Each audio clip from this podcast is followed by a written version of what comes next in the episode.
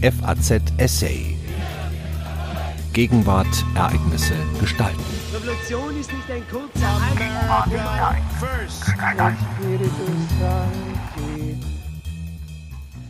Pflichten und Grenzen der Solidarität. In den aktuellen kirchlichen Stellungnahmen aus Deutschland zu Flucht und Migration bleibt das Erfordernis einer Grenzkontrolle ein blinder Fleck. Der Heilige Stuhl und Papst Franziskus kennen das Thema Grenzen in ihren Stellungnahmen noch weniger. Mit der katholischen Soziallehre hat das nichts mehr zu tun. Ein Essay von Prof. Dr. Manfred Spieker. Fast 1,5 Millionen Flüchtlinge strömten 2015 und 2016 nach Europa. Wo auch immer sie die Grenzen der EU erreichten, die meisten wollten nach Deutschland. 1,2 Millionen beantragten in Deutschland Asyl. Die meisten kamen aus Syrien und dem Irak, jeweils Tausende aus Afghanistan, Pakistan, Nigeria, Eritrea, Südsudan, Iran und nicht zur EU gehörenden Balkanstaaten. Syrer und Iraker flohen vor dem Terror des Islamischen Staates, Afghanen vor dem Terror der Taliban, Nigerianer vor dem Terror von Boko Haram, viele vor der Armut und der Perspektivlosigkeit in Afrika, aber auch in den Balkanländern Serbien, dem Kosovo, Albanien und Mazedonien sowie in Flüchtlingslagern des Nahen Ostens. Dass die meisten nach Deutschland wollten, lag nicht nur an der offenen Grenze, sondern auch an dem weit ausgebauten rechtlichen und materiellen Schutzsystem für Flüchtlinge mit seinen Leistungen für Asylbewerber sowie an den in Deutschland bereits vorhandenen Diaspora-Gemeinden, die Menschen der eigenen Nation oder Religion anzogen. Rund 70 Prozent der Migranten gehören der muslimisch geprägten Mehrheit in ihren Herkunftsländern an, rund 18 Prozent sind Christen, 5 Prozent Jesiden. Im Irak wurden die Christen fast vollständig vertrieben. Das Grenzregime der EU war dem Ansturm der Migranten nicht gewachsen. Weder die Dublin-III-Verordnung, nach der dasjenige EU-Land für ein Asylverfahren zuständig ist, das ein Asylbewerber zuerst betritt, hielt dem Ansturm stand, noch die Schengen-Regelung, nach der Kontrollen an den Binnengrenzen zwischen den EU-Staaten entfallen und nur noch die Außengrenzen kontrolliert werden sollten. Da der Schutz der Außengrenzen nicht funktionierte, war die Kontrolle der Binnengrenzen für mehrere EU-Staaten die logische Konsequenz. Die Bundesregierung brauchte lange, bis sie das Scheitern dieses Grenzregimes akzeptierte. Bundeskanzlerin Angela Merkel bestritt noch im Oktober 2015, dass die Grenzen geschlossen werden könnten, obwohl es bereits Anfang September im Bundesinnenministerium entsprechende Pläne gegeben hatte. Die ungeregelte Einwanderung in die EU stellte aber nicht nur das Grenzregime von Dublin III und Schengen, sondern den Zusammenhalt der EU selbst in Frage. Sie beeinflusste die Entscheidung der Briten am 23. Juni 2016 aus der EU auszutreten und führte zu der Weigerung der mitteleuropäischen Staaten Polen, Ungarn, Slowakei und Tschechien, die in Brüssel beschlossene Umverteilung der Flüchtlinge zu akzeptieren. Sie seien darin im Gegensatz zur EU-Kommission, zu den Regierungen der Ankunftsländer Italien, Griechenland, Malta und neuerdings Spanien sowie vor allem zur Bundesregierung keine Pflicht europäischer Solidarität. Die ungeregelte Einwanderung war zugleich Motor für die Ausbreitung nationalistischer und europafeindlicher politischer Parteien, die in zahlreichen Ländern in die Parlamente einzogen und in Italien auch schon an der Regierung beteiligt sind. Was gebietet die Solidarität angesichts der neuen Migrationsdynamik? Ein Schuldbekenntnis, dass Europa mitverantwortlich sei für die Gewaltverhältnisse, die die Migration verursachen, und dass es nun eine historische Rechnung für die Ausbeutung seiner Kolonien bezahle? Die Grenzen zu öffnen und jeden aufzunehmen, der einreisen will? Verteilungsquoten für die eingereisten Flüchtlinge zu akzeptieren? Rettungsschiffe ins Mittelmeer zu entsenden und die geretteten Migranten nach Europa zu bringen? Ist die Strategie der vier Imperative, nämlich Aufnehmen, Schützen, Fördern, Integrieren, die die 20 Handlungsschwerpunkte des Heiligen Stuhls für die beiden Abkommen der Vereinten Nationen zu Flüchtlingen und Migranten und auch die Botschaft von Papst Franziskus zum Weltfriedenstag 2018 bestimmen, ein Gebot der Solidarität, mithin eine logische Konsequenz der katholischen Soziallehre? Sind die Begrenzung der Einreise von Flüchtlingen in die EU und die Kontrolle der Migranten eine gegen das Solidaritätsprinzip verstoßende Abschottung der EU? Gibt die Bibel die Antwort? Was ist Solidarität? Solidarität ist ein Bewusstsein wechselseitigen Verbundenseins und Verpflichtetseins. Der Begriff kommt vom lateinischen solidare und meint verstärken, verdichten, fest zusammenfügen. In der politischen Philosophie und in der Sozialethik bringt der Begriff die Tatsache zum Ausdruck, dass die Menschen aufeinander angewiesen sind, nicht nur in Familie und Gemeinde, sondern auch in Gesellschaft, Staat und internationalen Beziehungen. Dieses Aufeinander angewiesen sein ist nicht allein negativ zu verstehen, als seien die Menschen allein deshalb aufeinander angewiesen, weil sie nur so ihre jeweiligen Schwächen und Defiziten ausgleichen könnten. Die positive Perspektive, sie sind auch aufeinander angewiesen, um ihre Anlagen und Fähigkeiten in die sozialen Beziehungen einzubringen und einander zu bereichern. Jeder Mensch ist nicht nur Mängelwesen oder Bettler, sondern auch Mäzen, auf Hilfe angewiesen, aber auch, wie Papst Benedikt XVI. schrieb, für das Geschenk geschaffen. Solidarität ist wie die Subsidiarität eine zentrale Möglichkeitsbedingung des Gemeinwohls. So ist, so Papst Johannes Paul II. in seiner Enzyklika Solicitudo Rei Socialis von 1987, Zitat, nicht ein Gefühl vagen Mitleids oder oberflächlicher Rührung wegen der Leiden so vieler Menschen nah und fern, sondern im Gegenteil die feste und beständige Entschlossenheit, sich für das Gemeinwohl einzusetzen. Solidarität ist nicht dasselbe wie Nächstenliebe. Sie ist ihrer Tendenz nach utilitaristisch. Solidarität rechnet mit Solidarität, Nächstenliebe rechnet nicht. Alle Systeme der Kranken-, Unfall- und Altersversicherung im Sozialstaat der Bundesrepublik Deutschland, aber auch rechtliche Regelungen der Migration oder Solidaritätszuschläge in der Einkommen- und Körperschaftssteuer beruhen auf dieser rechnenden Solidarität. Solidarität ist sowohl eine Tugend als auch ein Strukturprinzip staatlicher Ordnung. Sie ist die Fähigkeit und die Bereitschaft des Einzelnen, die Würde und die Rechte der Mitmenschen anzuerkennen und diese Anerkennung in der eigenen Lebensführung und im Handeln zum Ausdruck zu bringen, auch gegenüber Flüchtlingen und Migranten.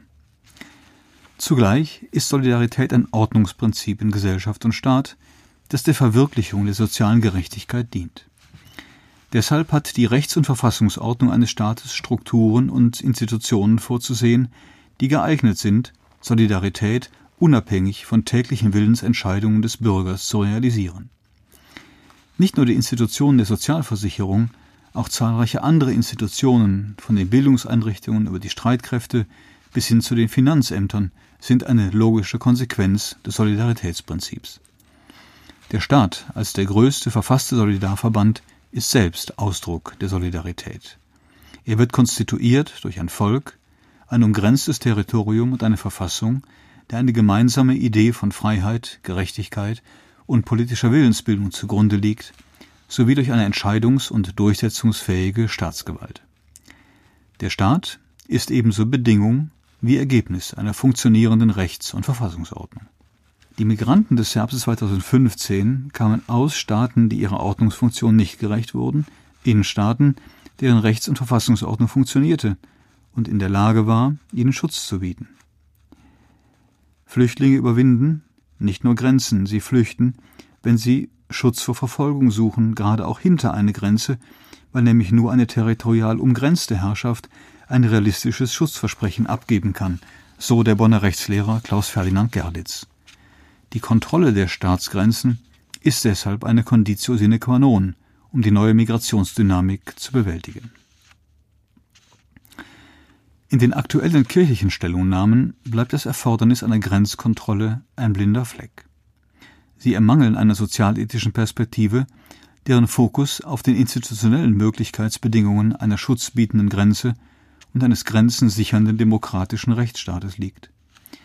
Das gilt für die Leitsätze der Deutschen Bischofskonferenz zum Engagement für die Flüchtlinge ebenso wie für die Stellungnahmen von Papst Franziskus und die 20 Handlungsschwerpunkte, mit denen der Heilige Stuhl Einfluss auf die beiden UN-Abkommen über Flüchtlinge und Migranten nehmen wollte.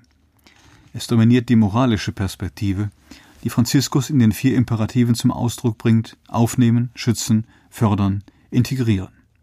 Aufnehmen Gebiete, die Möglichkeit zur legalen Einreise auszuweiten, Flüchtlinge und Migranten nicht an Orte zurückzuweisen, wo ihnen Verfolgung und Gewalt drohen. Schützengebiete, die unantastbare Würde all jener, die vor einer realen Gefahr fliehen und Asyl und Sicherheit suchen, anzuerkennen und zu wahren. Fördern Gebiete, die Unterstützung bei der ganzheitlichen menschlichen Entwicklung von Migranten und Flüchtlingen und Zugang zu allen Stufen der Bildung. Integrieren Gebiete, den Flüchtlingen und Migranten zu ermöglichen, voll und ganz am Leben der Gemeinschaft, die sie aufnimmt, teilzunehmen. Diese vier Imperative sind nicht falsch. Sie enthalten Pflichten, die sich aus dem Solidaritätsprinzip ergeben. Aber sie sind unvollständig. Sie ermangeln eine Reflexion auf das Subjekt, das in der Lage sein muss, aufzunehmen, zu schützen, zu fördern und zu integrieren. Dieses Subjekt ist der Staat, im Fall der europäischen Zielländer der demokratische Rechtsstaat. Erst wenn seine Ordnungsfunktion und seine Stabilität gesichert sind, können die vier Forderungen erhoben werden, Flüchtlinge aufzunehmen, zu schützen, zu fördern und zu integrieren. Diese Ordnungsfunktion zu sichern, ist eine staatliche und somit politische Aufgabe. Franziskus spricht zwar von der Sorge um die nationale Sicherheit, die mit der Wahrung der Menschenrechte ins Gleichgewicht zu bringen sei, und von den Ressourcen, die stets begrenzt sind. Aber der Papst vermeidet es zu fragen, ob sich daraus Konsequenzen für eine Relativierung der vier Imperative ergeben. Auch die 20 Handlungsschwerpunkte des Heiligen Stuhls vermeiden es, auf den Widerspruch zwischen der Sicherung der staatlichen Ordnungsfunktion und der Öffnung der Grenzen einzugehen. Sie erwähnen zwar das Recht jedes Staates, seine Grenzen zu verwalten und zu kontrollieren, lassen aber offen, ob dies dazu führen kann, dass ein Staat auf Flüchtlinge und Migranten abweisen kann. Angesichts der 68,5 Millionen Menschen, die nach Angaben des Flüchtlingshilfswerks der Vereinten Nationen Ende 2017 auf der Flucht waren, und eines Potenzials von 250 Millionen, die an Migration interessiert sind, ist die Frage nach der Relativierung dieser Imperative unvermeidbar. Auch wenn die Zahl der Flüchtlinge um die Flüchtlingsströme in Lateinamerika und Asien vermindert wird, verlangt die Frage angesichts der Millionen, die aus Afrika, zu dem Nahen und Mittleren Osten in die EU drängen, eine Antwort. Der vormalige Bundespräsident Joachim Gauck hat die Antwort ebenso nüchtern gegeben wie der grüne Oberbürgermeister von Tübingen Boris Palmer. Gauck sagte am 27. September 2015 in Mainz, Zitat, Unser Herz ist weit, aber unsere Möglichkeiten sind endlich und unsere Aufnahmekapazität ist begrenzt. Palmer schrieb ein Buch mit dem Titel Wir können nicht allen helfen, ein Grüner über Integration und die Grenzen der Belastbarkeit. Welche Gründe sprachen und sprechen gegen das undifferenzierte Aufnehmen, Schützen, Fördern, Integrieren, mithin für die Kontrolle der Grenze und die Unterscheidung der Flüchtlinge? Der erste Grund die Notwendigkeit, zwischen Verfolgten, Kriegsflüchtlingen und Migranten zu differenzieren. Diese Differenzierung ist die Voraussetzung, um sowohl der Not der Flüchtlinge als auch dem Recht und der Pflicht eines jeden Staates auf Kontrolle seiner Grenzen gerecht zu werden. Davon aber hatten die 20 Handlungsschwerpunkte des Heiligen Stuhls nichts wissen wollen. Sie forderten im Gegenteil, man solle sich, Zitat, bei den Verhandlungen und bei der Ausarbeitung der Textentwürfe um eine größtmögliche Harmonie zwischen den beiden Global Compacts bemühen, weil es oft schwierig sei, eine klare Unterscheidung zwischen Migranten und Flüchtlingen zu treffen. Zitat Ende. Hingegen sind die Schwierigkeiten zwischen Flüchtlingen und Migranten zu unterscheiden kein Grund, diese Unterscheidung zu unterlassen. Wer aufgrund seiner Volks- oder Stammeszugehörigkeit, seiner Rasse, seines Geschlechts oder seiner Religion verfolgt wird, hat das Recht auf Asyl, solange die Verfolgung anhält. Aus dem Recht auf Asyl kann aber kein Recht auf Familiennachzug abgeleitet werden. Ein solches Recht kennt weder das Grundgesetz noch die Genfer Flüchtlingskonvention von 1951. Die Forderung des Heiligen Stuhls nach einer Familienzusammenführung einschließlich Großeltern, Geschwistern und Enkelkindern ist deshalb nicht nur unrealistisch, sie erschwert auch die Aufnahme von Flüchtlingen. Wer vor einem Krieg flieht, hat das Recht auf Schutz, solange der Krieg dauert, und die Pflicht zur Rückkehr, wenn der Krieg beendet ist. Diese Pflicht ist nicht abhängig vom Grad der Zerstörung bzw. des Wiederaufbaus des Herkunftslandes oder vom Grad der Integration in das Fluchtland. Bei den Kriegen auf dem Balkan nach dem Zusammenbruch Jugoslawiens Anfang der 90er Jahre war dies ein bewährter Grundsatz. Armut, wirtschaftliche Not oder die Auswirkungen von Krisen und Kriegen reichen ebenso wenig für die erfolgreiche Berufung auf das Asylrecht aus wie die Flucht vor politischer Instabilität. Wer vor dem Krieg in Syrien und dem Irak in ein Flüchtlingslager der Türkei, des Libanons oder Jordaniens geflohen ist, hat dort bereits Schutz gefunden. Wer aus einem solchen Flüchtlingslager weiterzieht nach Europa, mutiert vom Bürgerkriegs zum Wirtschaftsflüchtling. Ihm ist kein Vorwurf zu machen – sein Verhalten ist rational und völlig legitim. Ebenso legitim ist es aber, dass potenzielle Aufnahmestaaten Schutz vor Verfolgung und bürgerkriegssuchende Flüchtlinge einerseits und Armuts- und Arbeitsmigranten andererseits unterschiedlich behandeln. Eine zeitliche und inhaltliche Beschränkung des Schutzes dient nicht nur dem Selbstschutz des Aufnahmelandes, sondern dem Schutz der Flüchtlinge selbst. Die Forderung in den 20 Handlungsschwerpunkten des Heiligen Stuhls, Migranten, Asylbewerber und Flüchtlingen ein Recht auf freie Wahl ihres Wohnortes und ebenso ein Recht auf Arbeit zu gewähren, ist weder realistisch noch durch die katholische Soziallehre gedeckt, die kein gegen einen Staat durchsetzbares Recht auf Arbeit kennt. Jeder Staat der EU muss sich deshalb Rechenschaft darüber ablegen, wie er in Zeiten des Kollapses von Schengen und Dublin seine Verantwortung wahrnehmen will. Nur dann kann er auch dauerhaft humanitären Ansprüchen genügen. Denn auch die Reichweite eines effektiven Flüchtlingsschutzes ist letztlich eine Funktion der staatlichen Potenz. Die Genfer Flüchtlingskonvention räumt weder ein subjektives Recht auf Migration noch einen Anspruch auf Einreise ein. Eine universell verbürgte und unbegrenzte Schutzpflicht für alle Flüchtlinge würde, so der vormalige Bundesverfassungsrichter Udo de Fabio in seinem Gutachten zur Flüchtlingskrise vom 8. Januar 2016, Zitat, die Institution demokratischer Selbstbestimmung und letztlich auch das völkerrechtliche System sprengen, dessen Fähigkeit, den Frieden zu sichern, von territorial abgrenzbaren und handlungsfähigen Staaten abhängt. Zitat Ende. Der Schutz der Handlungsfähigkeit des Aufnahmestaates gebietet die Relativierung der vier Imperative aufnehmen, schützen, fördern und integrieren. Dies gilt aber nicht nur im Hinblick auf die Armuts- und Arbeitsmigranten, bei denen jeder Staat das Recht hat zu fragen, ob sie Qualifikationen mitbringen, die auf dem Arbeitsmarkt gesucht werden, und ob sie bereit und fähig sind, sich in den Arbeitsmarkt zu integrieren und spezifische Schulungsprogramme erfolgreich zu durchlaufen, sondern auch im Hinblick auf Menschen, die Schutz vor Verfolgung und Krieg suchen. Auch bei ihnen muss der Aufnahmestaat reale Kapazitäten wie praktische Folgen in Rechnung stellen, wenn er die Menschenwürde wirksam achten und schützen soll. Kapazitätsprobleme der Aufnahmeländer durch in Brüssel beschlossene Umverteilungsquoten lösen zu wollen, scheitert nicht nur an der Weigerung der mitteleuropäischen Länder, Flüchtlinge aufzunehmen, sondern bereits am Willen der Flüchtlinge, die nicht nach Ungarn, Kroatien, Bulgarien oder Rumänien wollen, sondern nach Deutschland oder Schweden. Wer nach den praktischen Folgen der unkontrollierten Einwanderung von 1,5 Millionen Migranten fragt, hat eine Reihe weiterer Aspekte zu beachten. Die Bereitschaft und die Fähigkeit zur Integration, zur Achtung der Verfassungs- und Rechtsordnung und der Landesbräuche. Er hat die Religion, die Kultur, die Gesundheit, das Alter und nicht zuletzt die persönliche Vita der Ankömmlinge zu beachten. Alle Aspekte hängen miteinander zusammen, sind gemeinwohlrelevant. Ein Land, das bei der Einreise auf Kontrolle verzichtet, schadet sich selbst und den Flüchtlingen.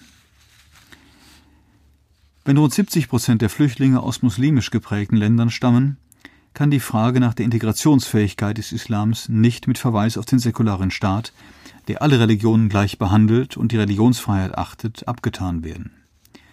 Gewiss sind Menschen in Lebensgefahr, ungeachtet ihrer Religion oder Kultur zu schützen, solange die Gefahr anhält. Aber wenn die Lebensgefahr überstanden ist, ist die Prüfung der Integrationsfähigkeit und der Integrationsbereitschaft der Flüchtlinge notwendig. Hilfe in Lebensgefahr beinhaltet noch kein Bleiberecht. Dass die Integrationsfähigkeit und Bereitschaft von Menschen aus muslimisch geprägten Ländern ein Problem ist, ist seit der Anwerbung türkischer Gastarbeiter Anfang der 60er Jahre bekannt. Rund 900.000 kamen bis zum Stopp der Anwerbung 1973 nach Deutschland. Die Annahme, Sie würden das Land wieder verlassen, wenn ihre Arbeitskraft nicht mehr gebraucht und der Arbeitsvertrag beendet wird, hat sich als falsch erwiesen. Etwa 40 Prozent sind geblieben. Viele haben sich integriert, viele haben sich aber auch in der zweiten, dritten Generation nicht integriert, sprechen nicht Deutsch und neigen dazu, parallele Gesellschaften zu bilden, die ihre eigene Kultur pflegen. Je strenger der Islam interpretiert und gelebt wird, desto schwieriger wird die Integration. Die Scharia, ist mit dem Grundgesetz nicht vereinbar. Sie steht auch, wie die Kairoer Erklärung über die Menschenrechte im Islam von 1990 in den Artikeln 24 und 25 zeigt, in den islamischen Menschenrechtserklärungen über den Menschenrechten. Im Gegensatz zu den Regierungen in mitteleuropäischen EU-Staaten tat sich die Bundesregierung schwer, dies anzuerkennen. Wer wie der englische Ökonom Paul Collier in der Migrationspolitik für kulturell differenzierte Zuwanderungsrechte eintritt, weil er die soziale Kohäsion der Gesellschaft und ihr Recht schützen will, den eigenen Lebensstil und die eigenen Bräuche zu pflegen, der verdient deshalb noch nicht den Vorwurf, der christlichen Sozialethik zu widersprechen. Schon der im 13. Jahrhundert lehrende Theologe Thomas von Aquin hat die Frage nach der Aufnahme Fremde in das bürgerliche Gemeinwesen und der Verweis auf Aristoteles differenziert beantwortet und Schranken je nach kultureller Nähe und Gemeinwohlkompatibilität für legitim gehalten. Auch die Frage, ob in der Nächstenliebe differenziert werden darf, hat er bejaht. Die nächsten Anverwandten seien mehr zu lieben als Fernerstehende. Die Grenzöffnung im Herbst 2015 hat eine Sorgwirkung auf die Menschen in den Kriegs- und Notstandsgebieten des Nahen und Mittleren Ostens und Afrikas entfaltet. Die Bundesregierung hat die Völkerwanderung 2015 wohlmeinend, aber völlig unüberlegt mit verschuldet. Kardinal Peter Turkson aus Ghana warnte im Juni 2018 vor der Politik der offenen Türen. Sie würden die afrikanischen Staaten ihres wichtigsten Kapitals, nämlich ihrer Jugend, berauben. Europa sollte besser vor Ort helfen und die Migration zu vermeiden. Sie hörten ein Essay von Professor Manfred Spieker. Er lehrte bis 2008 christliche Sozialwissenschaften an der Universität Osnabrück. FAZ Essay. Ereignisse gestalten.